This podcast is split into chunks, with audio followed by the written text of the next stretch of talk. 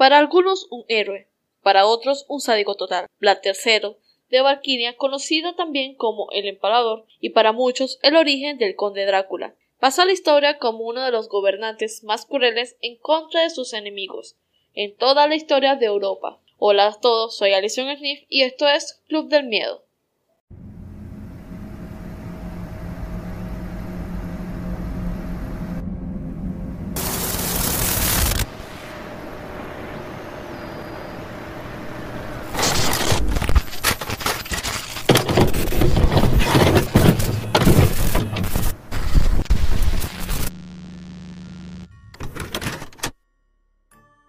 Hoy nos acompaña nuestro compa querido del salseo, nuestro querido el gordito Lalo de Nocturno Week. ¿Cómo estás, Lalito? Bien, bien, bien aquí. Leyendo un poco sobre. Y yo que me alegro. Sobre Don Black. y yo que me alegro. Entonces, seguimos.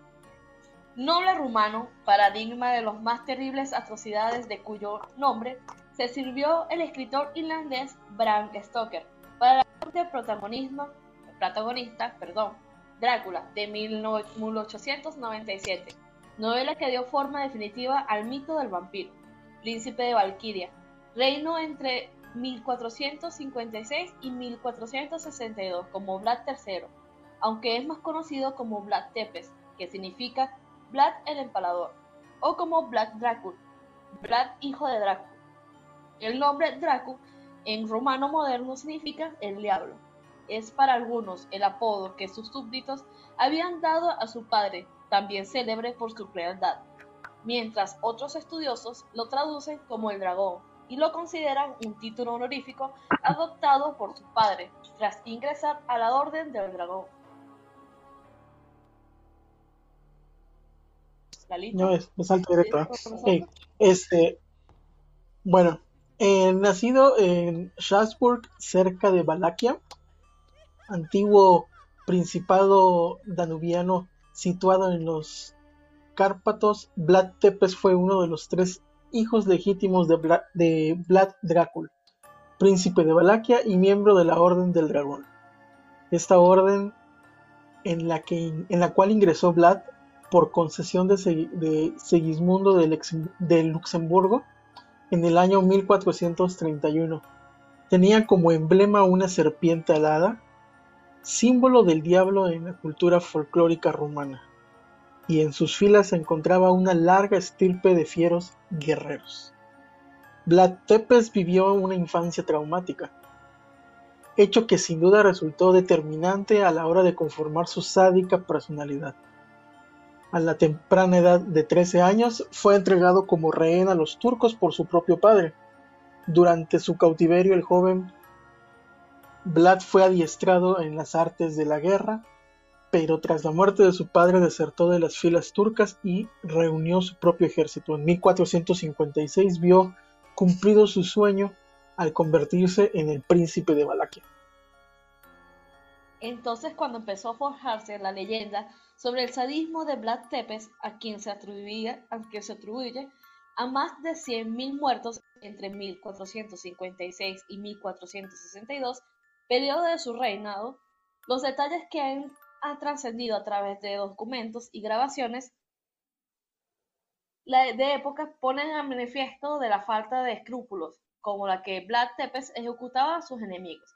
Así era generalizado la práctica del empalamiento, consiste en estacar, no deberíamos decir mucho esta palabra ahorita, aunque estemos en vivo, esto va para YouTube y otras plataformas y pues sé que nos tumben el video. Así que vamos a, intentar no decir tanta esa palabra Entonces, ¿Empalador? ¿Empalador? Eh, sí, porque sabes cómo es YouTube.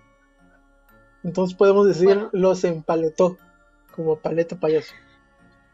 Que lo hacía paleta payaso, vamos a decir.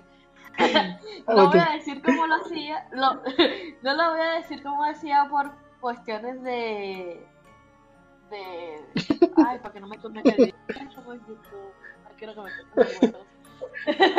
La brutal ofensiva turca llevaba a cabo en 1462 contra los disidentes de Valkyria. Obligó a Vlad Tepes a huir a Hungría Una vez allí pidió asilo al rey húngaro, quien lejos de atender sus peticiones, lo encarceló durante 12 años, alegando falsas acusaciones, pero ni siquiera durante ese cautiverio. Eh, logró Vlad Tepes reprimir sus impulsos, sus impulsos sádicos y al parecer sobornaba a menudo a sus carceleros para eh, ahora sí al profe. ¿Qué hubo, profe? Ah, bueno, se cayó. Que bueno, tantito, que, tantito que te interrumpo, por favor.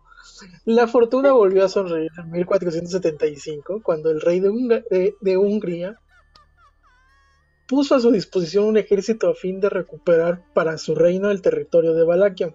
Un año más tarde, en 1476, por ahí de noviembre, Vlad Tepes volvió a hacerse con el control de su principado. Sin embargo, apenas unas semanas después cayó en una emboscada de los turcos que lo asesinaron, lo desvivieron, mejor dicho, para evitar problemas con, con la plataforma, y exhibieron su, su cabecita en Estambul. Ahora sí, profe, puede hablar lo que quiera. bueno, exhibieron su, su parte inferior del cuerpo. ¿También? Bueno, este. Sí, fue. Este. Extraño en la manera en que murió. Y de hecho, ahorita hablando de, de cómo murió, antes que se me olvide, hay un dato curioso de su muerte. Ajá, murió, X murió, ya está muertito. Pero, ajá, la cabeza, ay, perdón, la parte inferior del cuerpo, eh, fue exhibida para que los enemigos vieran que él ya no estaba. Pero el cadáver desapareció. Eh, lo demás del cuerpo no se sabe dónde están. De hecho, en el Sí, creo que en 2011, creo que fue en 2011, 2016, no me acuerdo bien de verdad. Este, consiguieron supuestamente dónde estaban sus, sus restos y días después ya no estaba nada ahí.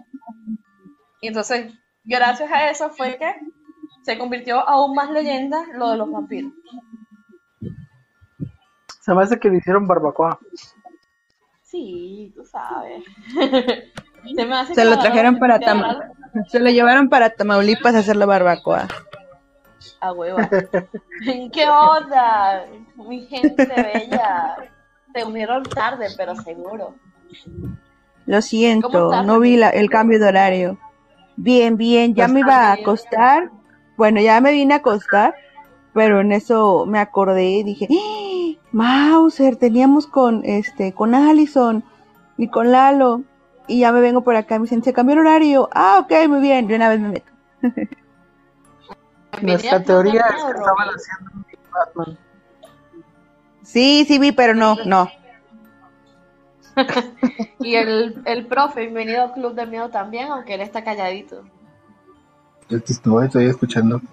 Para, para, no hacer tanta interferencia. Eh, vamos a hablar de Black. ¿Qué sabes de él, Lolito? ¿Qué investigaste de él?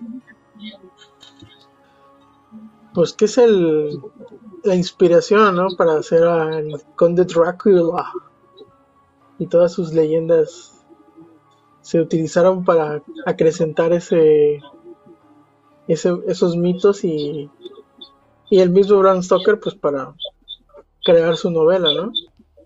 Ajá. ¿Y tú, Rome, algo que, quieras ah, hablar sobre este tema? Ah, algún dato que me encontré, este, era que tanto el, el, el conde Drácula que, que fue inspirado en Vlad, hablan el mismo, o bueno, hablan el mismo idioma, o hablaban el mismo idioma, este, eh,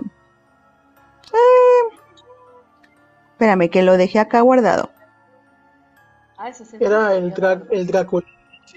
Era balaco y hablaba rumano desde durante su tiempo, mientras Drácula este era ah, representado por un grupo étnico también originario de de una etnia que también hablaba el mismo idioma que, el original Vlad. mira, ese, sí, ese dato sí no lo sabía, de verdad. Ese sí me agarraste fuera de base. La verdad. Mm. No, hizo bien la tarea. Estudiamos. Yes. ¿Y el profe? Sí, por ahí guardé.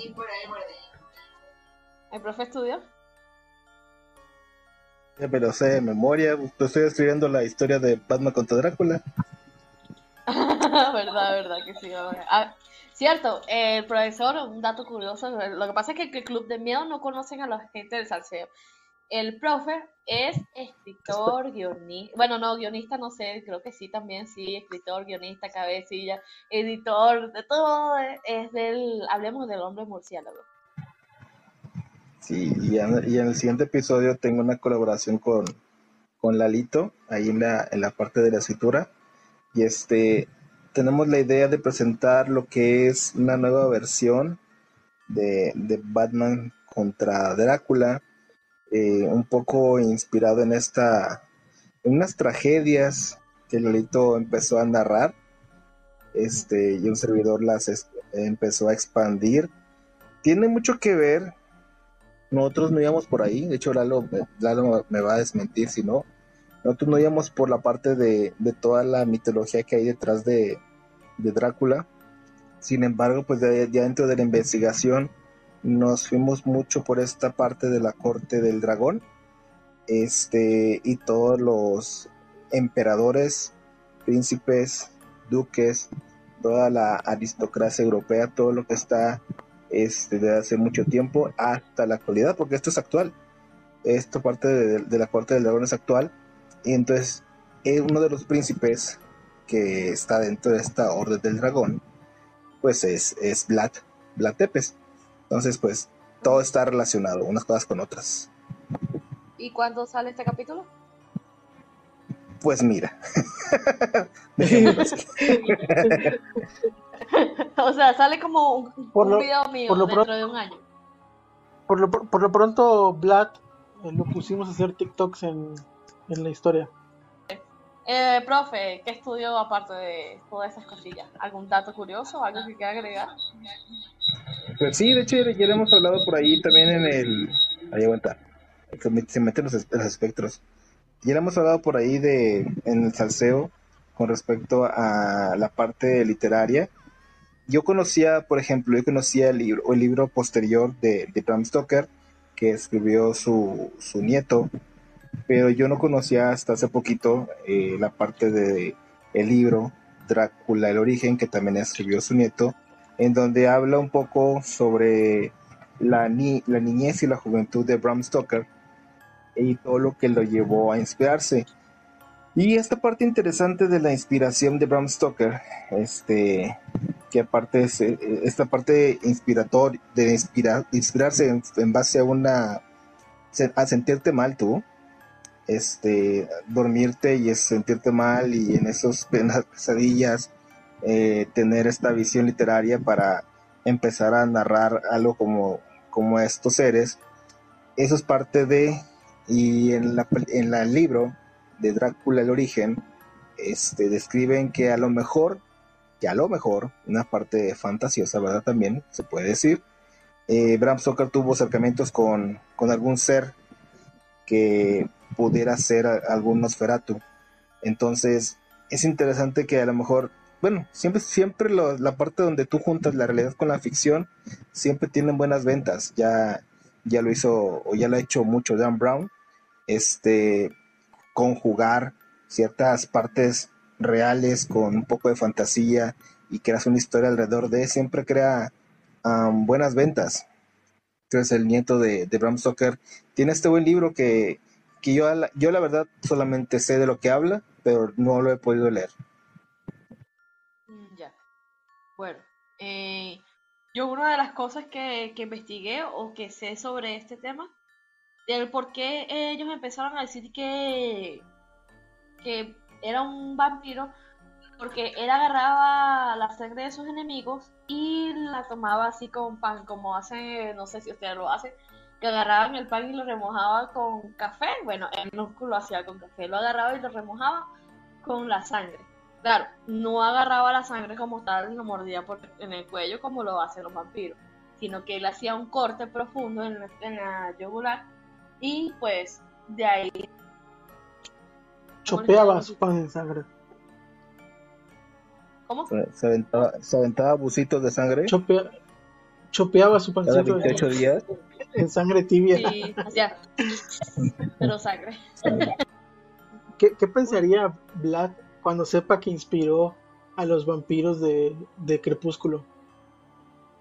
No, no, que, se corta la cabeza otra vez el solo. se suicida. bueno, eh, yo creo que tienen algo que cantar, este Romy. Antes de mi dato, tienes por ahí un audio pendiente. Sí, ya por eso quería escuchar primero lo que ibas a decir para darle al audio, pero vamos a darle primero al audio que quiero que. Pues, gente, ¿cómo están? Bueno, espero que estén pasándolas muy bien.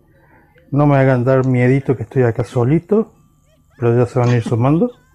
Eh, bueno, les deseo lo mejor de los podcasts a todos.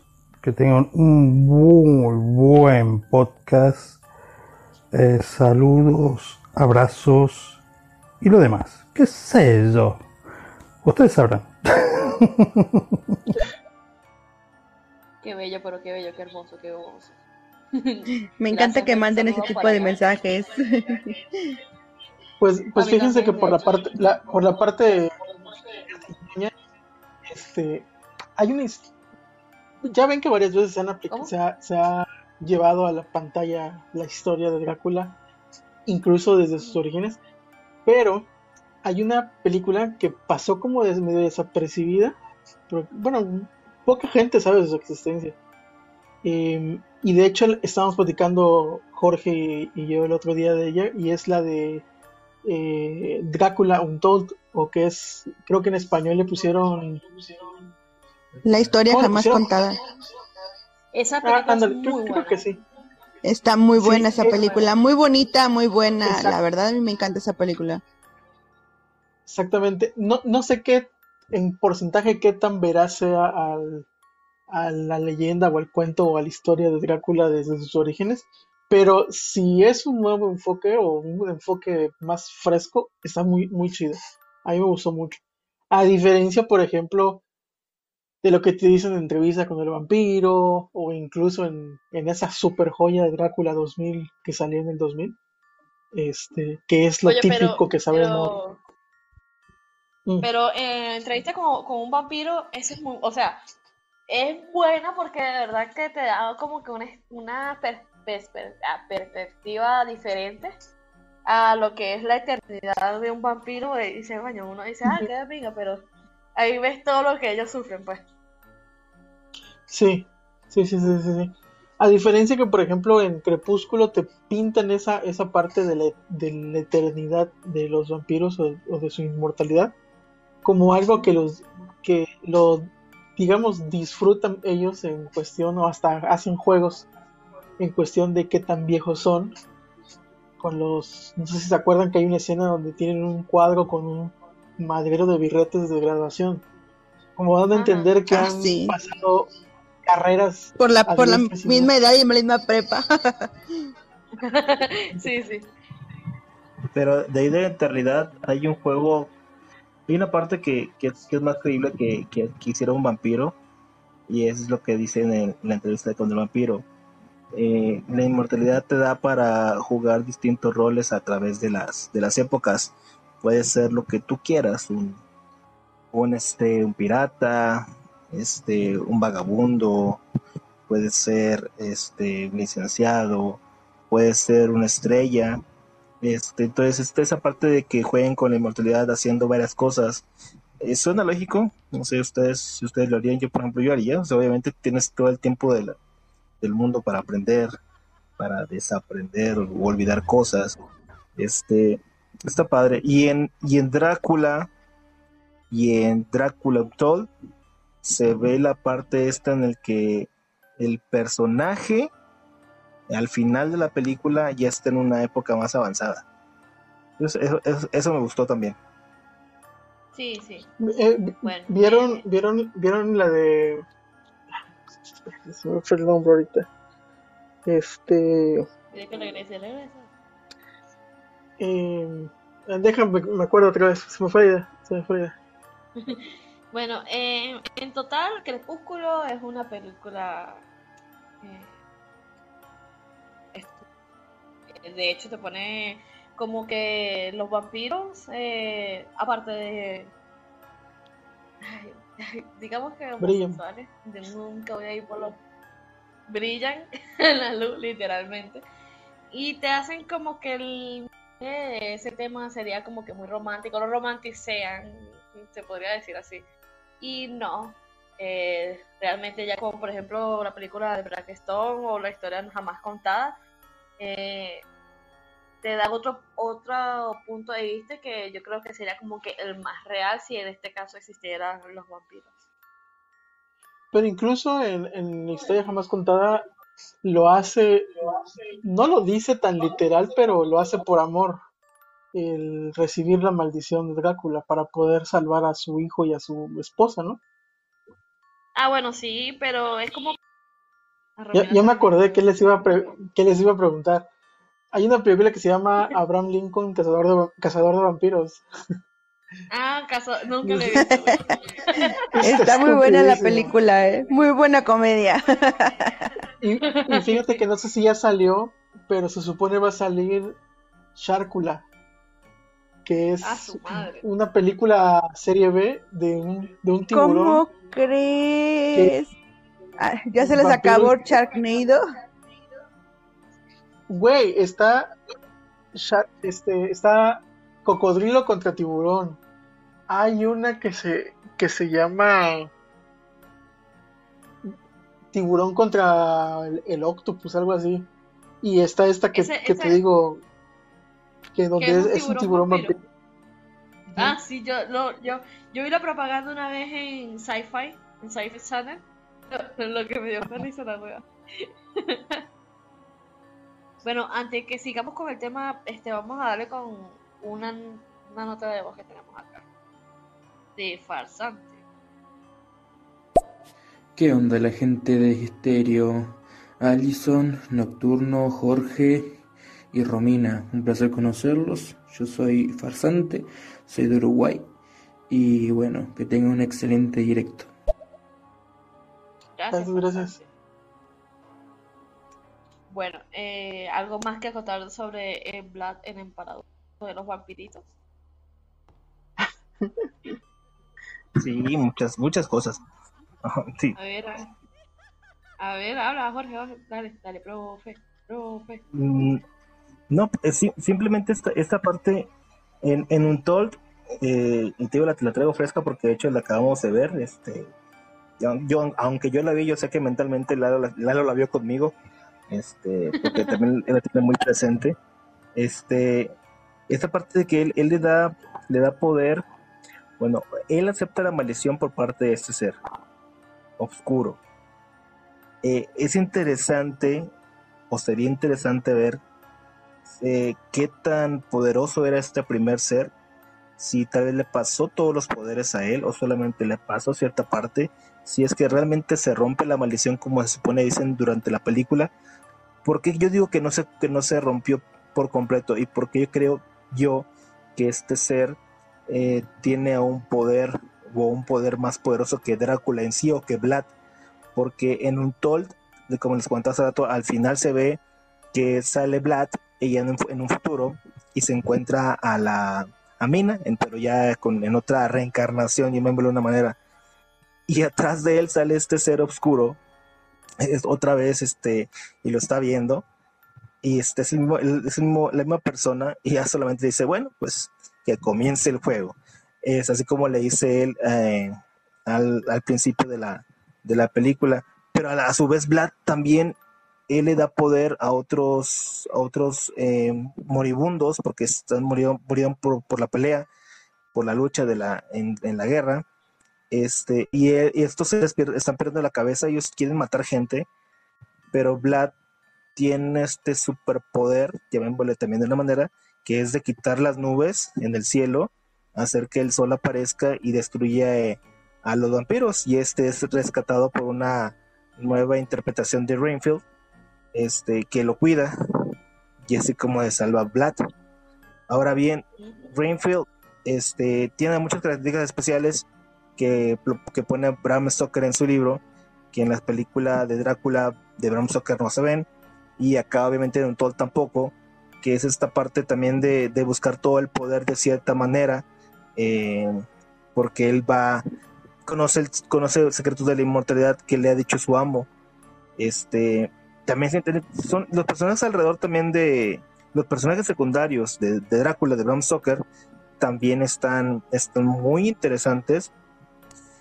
Ahora habría que ver si solamente también fueron una salieron de su cabeza o se basó en algo que él vio para poder desarrollarlos. Ya ven que todos los escritores siempre ven algo y de ahí se, se empiezan a desarrollar ideas. Había que checar esa parte nada más. pues de hecho también en... Ajá. No, termina Lalito, ahorita le sigo yo. Ah, este... Yo, yo, me imagino que, o sea, si eres un ser que puede dar o otorgar poderes y se supone eres inmortal, yo, yo digo que sí has de crear gente o darle ese don a gente para que pueda acompañarte durante todos esos años, ¿no? Pero siento que a lo mejor igual es como, como dices, desde el ser oscuro hacia Vlad, no les pasan el poder tal cual. A Vlad sí le haber pasado un puta margal de poder, pero tal vez no el, no el todo. ¿Por qué? Porque se supone que era para que él, se, él pudiese cobrar venganza. Pero a lo mejor pues no sé, alguna chichincle puede, o su Alfred, le puede dar la inmortalidad, más no tanto poder como para poder revelarse y, chingarse al mismo Drácula, ¿no? Es que si te fijas también en, Drácula de Bram Stoker, tienen a su, a su Igor, a su a Chichicle, a su fiel seguidor, que está como que muy agradecido porque le salvó la vida, por decirlo así, o lo volvió inmortal, o lo volvió parte de él, o lo toma en cuenta. Entonces, por eso son como ese ese salamero que siempre van a traer por un lado, vaya. ¿sí? Pero aún así, imagino, que ninguna de las dos versiones se compara con el, el perfil real en el que se basaron. O sea, tanto la versión de Bram Stoker como la versión de la película de, Drácula, la historia jamás contada, son historias muy dulcificadas que no, no tienen todo el perfil carnívoro o sangriento, sanguinario que tiene el original perfil de Vlad Tepes, que era el que mataba a todos estos este, cientos de personas se las comía, las desangraba, les envenenó el agua de la ciudad, bueno, del pueblo, eh, les hacía un montón de cosa y media, eh, los torturaba, los desollaba vivos, o sea, tenía muchas cosas que dices, güey, ¿cómo puede caber tanta maldad en esta persona? Y aunque en ambas películas o en ambas historias se mete como que en el pasado de este hombre él era así o en el de en el pasado de Vlad, por ejemplo, en la de la historia jamás contada. Se dice que en su pasado Vlad este era el empalador y que él era un guerrero muy fiero y que él tenía la fuerza de 100 hombres, pero cuando lo ves tú realmente ves que es un hombre muy dulce, muy cariñoso, que se preocupa por proteger a su familia y no lo ves como ese terror y el personaje de Vlad Tepes realmente es un personaje terrorífico que yo creo que si existiera actualmente este, le, quitaría el puesto a los asesinos seriales que existen, ¿no? Lo que pasa es que por eso, por eso es, esa como esa discordia, que muchos lo ven como un, monstruo y otros lo ven como un héroe, ya que él hacía eso todo para proteger a su a su pueblo. Claro está, que por otro lado, él hacía cosas malas también a su pueblo. Era como que un amor y odio, ¿sabes? O sea, los cuidaba, pero eh, también él podía hacer una maldad. No, pero es que si, si buscas, si buscas las biografías de Vlad, eh, te dicen, es un soldado, o sea, tal cual, ve, velo como un soldado estadounidense cualquiera, no mexicano, porque mexicanos yo sé que están solamente para el plan de M3 y gracias que están nada más para eso. Y bueno, y otras cosas que casi ni hacen. Entonces, eh, eh, Vlad es un, es un soldado, eh, un guerrero sediento de sangre, que hacía estas cosas por, por el pueblo y o, diagonal, tal vez por, por gusto propio.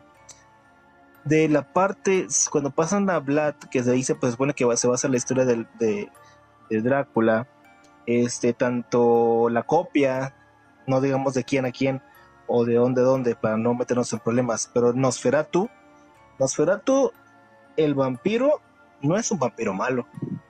Drácula de Bram Stoker no. es un vampiro malo. Este, Drácula, la historia jamás contada, no es un vampiro malo.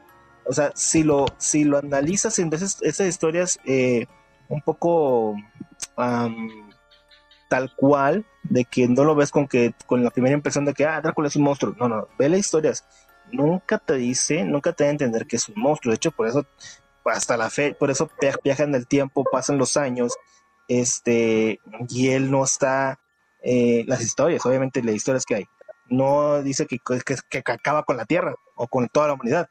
O sea, no, él no es un de esos tipos de, de monstruos. Este, y yo digo que también Vlad hay que darle beneficio de la duda por la parte de que él estaba en tiempos de guerra. Él tenía que sobrevivir a una guerra que era constante, este, que ellos en muchas ocasiones llevaban la de perder y se, se, supieron, eh, subieron sobrellevar todo lo que había alrededor, tanto de ser un ejército débil, este, me acuerdo mucho porque se parece, tiene muchas este, eh, cosas iguales cuando pasó lo de la guerra de México contra Francia, ese tipo de cosas que éramos como que, ah, caray, este, somos los más débiles. Entonces, esa parte que le pasa a Vlad, eh, digamos que en cierta parte sí sigue siendo un héroe. Nada más hay que analizar de diferentes formas. Sí, exactamente. Bueno, eh, héroe o monstruo, ya ustedes sacarán sus conclusiones. Eh, sigamos con otra otro segmento antes de terminar la hora del Club del Miedo, que sería el caso de, el caso de Clarita, del famoso programa llamado La Mano Peluda mexicano, así como nuestros tres compas. Así que háblenme de este caso, muchachos. Por ejemplo, Jorge o Romina, que, o bueno, hasta Lalo, que era man... Bueno, Lalo nunca ha escuchado la mano peluda. Clarita, clarita, clarita, tiene cara de... Bonita. El caso Clarita. Eh, el caso Clarita es una una historia de una posesión demoníaca grabada durante un programa de radio en vivo, el programa de La Mano Peluda, en donde los, los escuchas hablaban por teléfono a la estación para contar experiencias, para contar sus problemas en cuanto a problemas paranormales y todo ese tipo de cosas y ya este José Ramón los iba a orientando o diciéndoles que podían hacer más o menos, o escuchándolos nada más por morbo, ¿no? Para jalar más audiencia. En el caso de la de Clarita, esto ocurrió en los noventas y fue transmitido en vivo durante la emisión del programa que ya les mencioné, La Mano Peluda. En ese momento estaba de conductor este Víctor Manuel, Víctor Manuel Barrios. Y y todavía se llamaba la mano pachona, todavía no era la mano peluda. Ah, la verdad, es un dato curioso. ¿Va? Sí, es un datito que andaba por ahí. Dice, es uno de los, de los casos que forman parte de los clásicos de la mano peluda. Ese programa ya fue creado en el 95 y, y pues sí, le puso los pelos de punta a muchísimas personas. Incluso a mí me tocó llegar a escucharla en la noche y sí te daba miedo. En el caso de Clarita, es que cuenta cómo su hijo de 15 años es poseído aparentemente por una entidad demoníaca. De hecho, podemos encontrar audios en, en, internet todavía con las voces supuestamente originales. La señora Clarita pensaba que su hijo estaba poseído. Dijo que de ser niño bien y niño con un buen promedio en la escuela, comenzó a comportarse muy extraño y a tener un sexto sentido, por decirlo así. Él, le decía este, que les iban a ocurrir a sus tíos o que iba a pasar que vivía alguien lejos y sabes qué, este, a mi tío tal le va a caer un ladrillo en la cabeza y se va a descalabrar y se va a morir. Y pasaba. Entonces, el relato inicia con una, con esta Clarita comunicándose, diciendo que, que tenía que hablar sobre su hijo, ¿no? Porque había tenido unos cambios que, que presentaba después de haber jugado una, ha jugado a la Ouija. Dice, la, uno de los audios dice, voy a parafrasear esto porque no lo puedo citar, porque no recuerdo exactamente qué dice, pero decía, mi hijo es scout, un niño normal, como una, con una calificación en la escuela pues de 9, y el año pasado me sacó un promedio de primer lugar. Dice, y ahora todo lo que acontece en mi casa, él lo sabe. O sea, prácticamente no puedes echarte un pedo sin que ese niño se enterara. Dice, yo sé que ahorita no me lo van a creer, pero todo lo que, si tocaba a la puerta, él dice, mamá, abre la puerta, que fulanita ya llegó. Y todavía no sabíamos que, quién era, porque todavía no había llegado ni a la puerta. Dice, y el otro día mi hermana se cambió de casa, ella vive en Cancún. Antes de que me dieran la noticia, el niño me la dijo. Dice, luego de que Clarita tirara la ouija de que el joven tenía, esto comenzó a cambiar, dejó de comer y de dormir.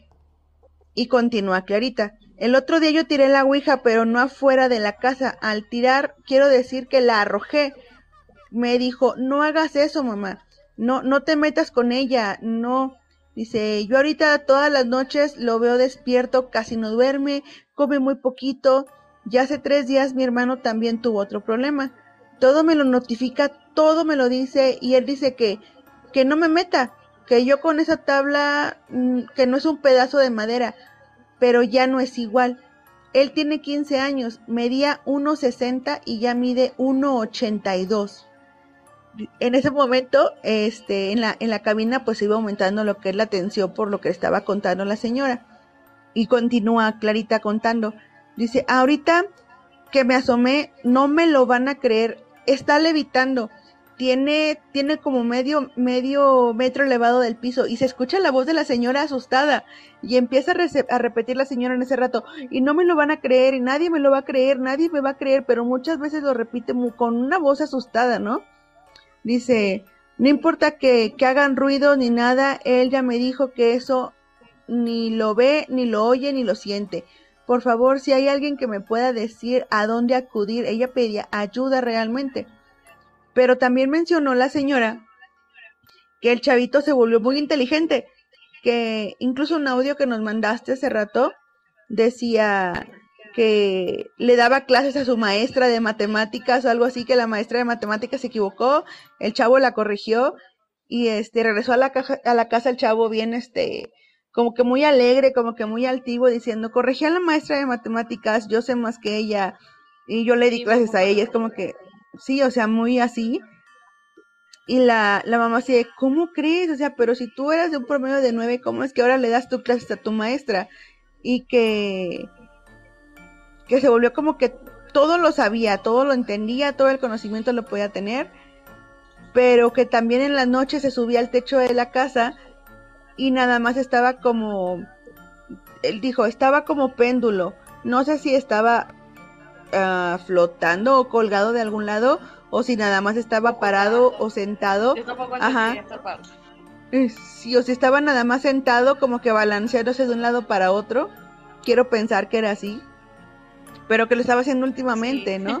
raro. Sí. Y, y ya por, por ya casi para terminar, este en ese momento él dice, eh, la Clarita se pone a gritar, en este momento él está levitando, este, pregunta, eh, el conductor en ese momento le pregunta, el, ¿su hijo está levitando? ¿Es en serio?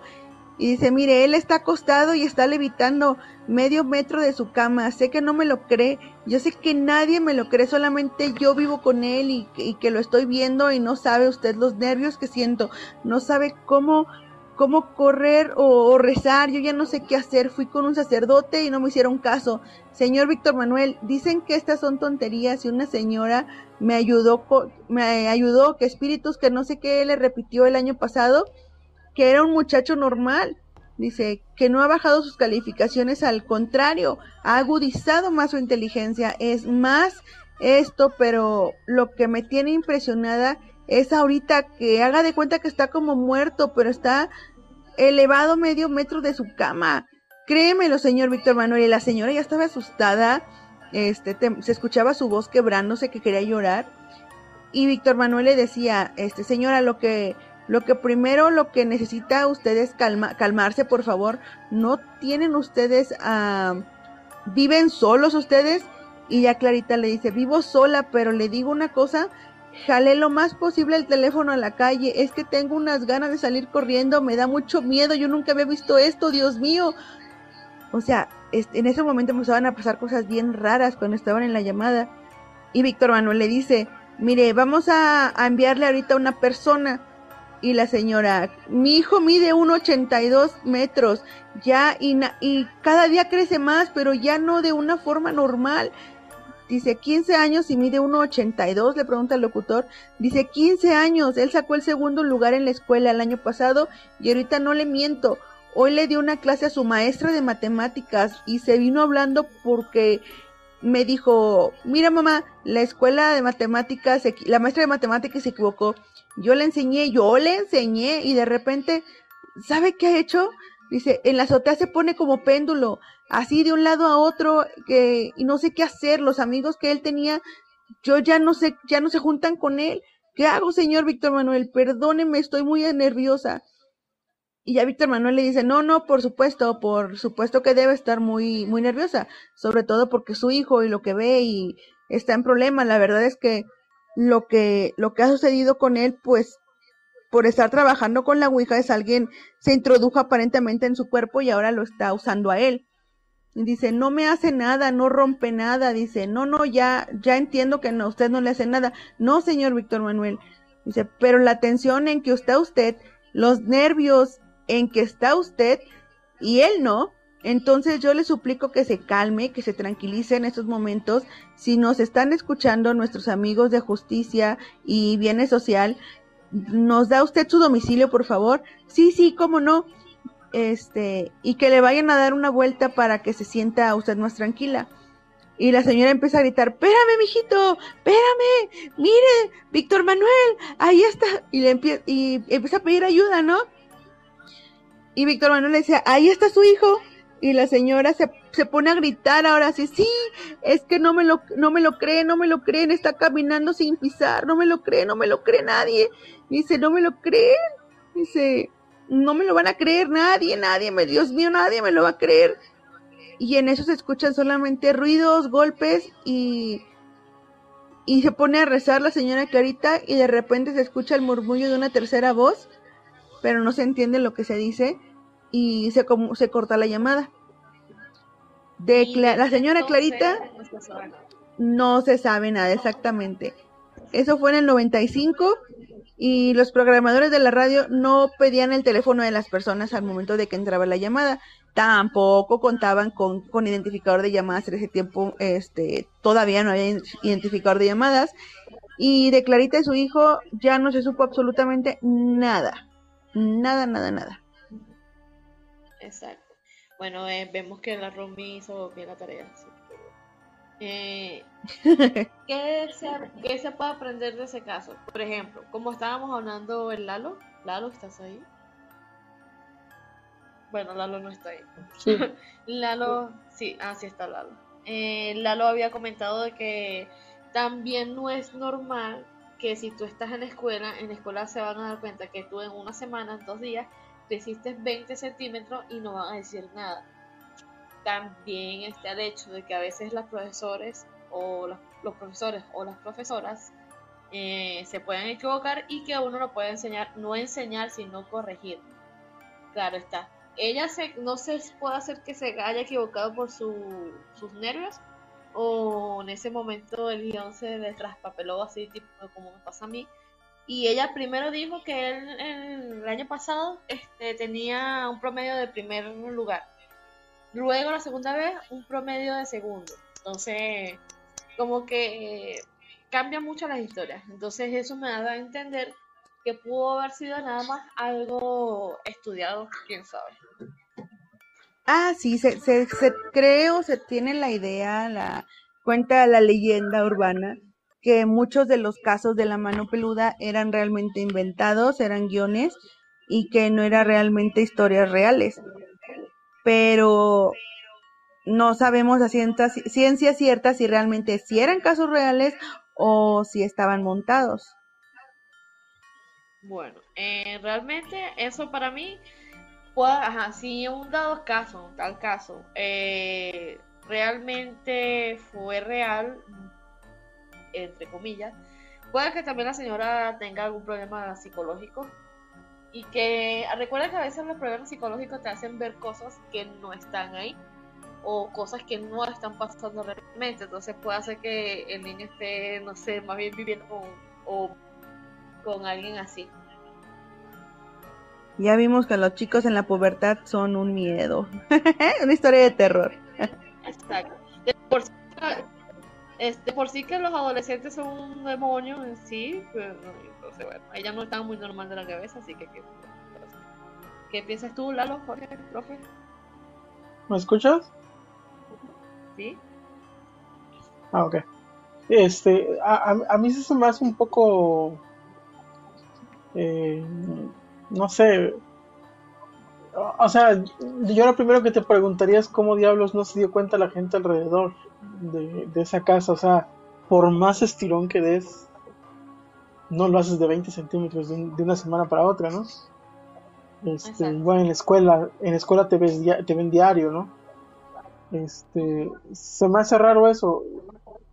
Yo así como lo estaba describiendo este Romy, sí te podría decir, no, pues tranquilamente, pues es, es radio, o sea, existían ya radionovelas y muchas eran bastante bastante bien bien elaboradas y este y podría ser eso nada más una una dramatización pero pues exacto como si anteriormente ahora sí que los, dramas radiales. hay de todo así que quién sabe o sea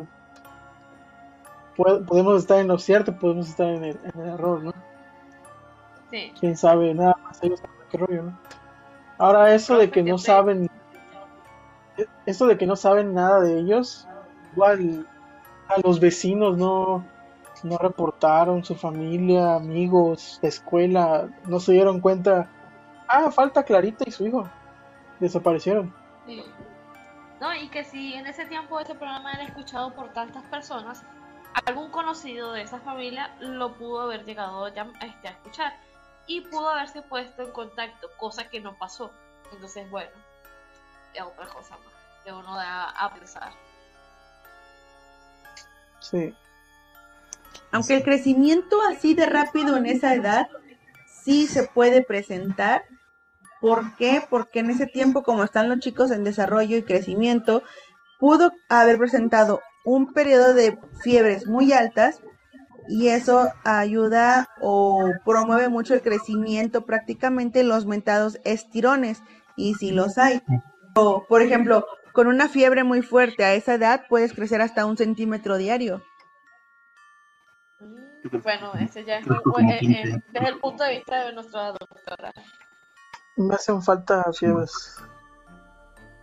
Tal vez en esos, en esos momentos de fiebre el chavo se ponía a pensar o a, a, alucinar porque la fiebre también te hace oír y ver cosas, te hace divagar. Entonces puede ser que eso haya asustado a la señora. Eh, ¿Algo más que notar, mis amores? Que ojalá Clarita este, aparezca o esté sana y salva, no se le haya obscurecido la vida en un momento. Eh, ojalá que todo lo que dijeron en la para que se ríen hijos de la tostada que todo lo que hayan hecho en la mano este peluda panochuda este sea cierto. Era, era un buen programa de radio la verdad había temas interesantes. Y, aparte son, son de esos temas actuales o de esos programas actuales que te podría, bueno, es que ya, ya sabemos que hay muchos donde te dicen, pero es que Dios y que el demonio, bueno, ya también en la mano peluda era esos, esa parte donde también reconocer la existencia también de otros espíritus y otros seres que pocas veces te encuentras en el radio, más que nada. ¿Eh, ¿Lalito? Pues, ¿qué les puedo decir? No se puede. Este, realmente todo ese tipo de programas son para disfrutar, para que te estés asustando un rato, pero si te pones a analizarlos tal vez te quedes decepcionado porque no encuentras más. Este, creo que el más largo fue el del caso Josué. Ya si quieren luego platicamos sobre ese. Ese, ese caso lo vamos a tocar otra vez en otro, en otro capítulo del Club de Sí, ah, sí, es, ya este es porque ese está más largo. No es por dártelo a desear, pero como tiene muchas partes interesantes, pues es más probable que te guste más este que este, o este que ese. Ay, Qué madre. bueno, Diablo, este, señorito. Bueno, este, sus redes sociales, por favor. A mí me encuentran como Romina Gwen en Instagram y en TikTok subiendo tonterías todos los días. Por ahí algunos este, lip syncs y fotografías, imágenes y cosas así para compartir. A mí me pueden encontrar como Nocturno en todos lados. Toda red social que y si sí, otro Lolito lo cuenta como Nocturno Y a mí próximamente ya también me van a encontrar en Twitch, donde van a estar esta bola de locos conmigo de, algún día. Este, nos acaban de llamar locos. Y locas. Bueno, loques, para que no batalle. Este, ahí también por Twitch vamos a estar. La gente también del Talceo del Club del Miedo. Ahí lo esperamos. Qué bueno. Eh, quiere hacerme trabajar eh, Lalito, termina tú porque él te cortó la inspiración. No, nada más eso. Ya es... ah. me, me simplifico la vida con ese con esas redes sociales. De hecho, de hecho, de hecho, de estamos bien mal porque no, no, no tenemos, no damos nuestro link tree. Ya mañana a ver si lo hago y así. Sí, yo creo que igual lo voy a empezar a hacer. Bueno, eh, yo soy Alison Smith. Ya saben cómo encontrarme en todas las redes sociales como Alison Smith y en las redes sociales de podcast como Club del Miedo. También estoy en TikTok, pueden ir a checarlo. Estoy subiendo contenido muy interesante, así que que lo Y bueno, con esto vemos que una vez Con esto vemos que la realidad una vez más supera la, ficción. Esto fue el Club de Miedo. Buenas tardes, días o noches. Hasta la próxima.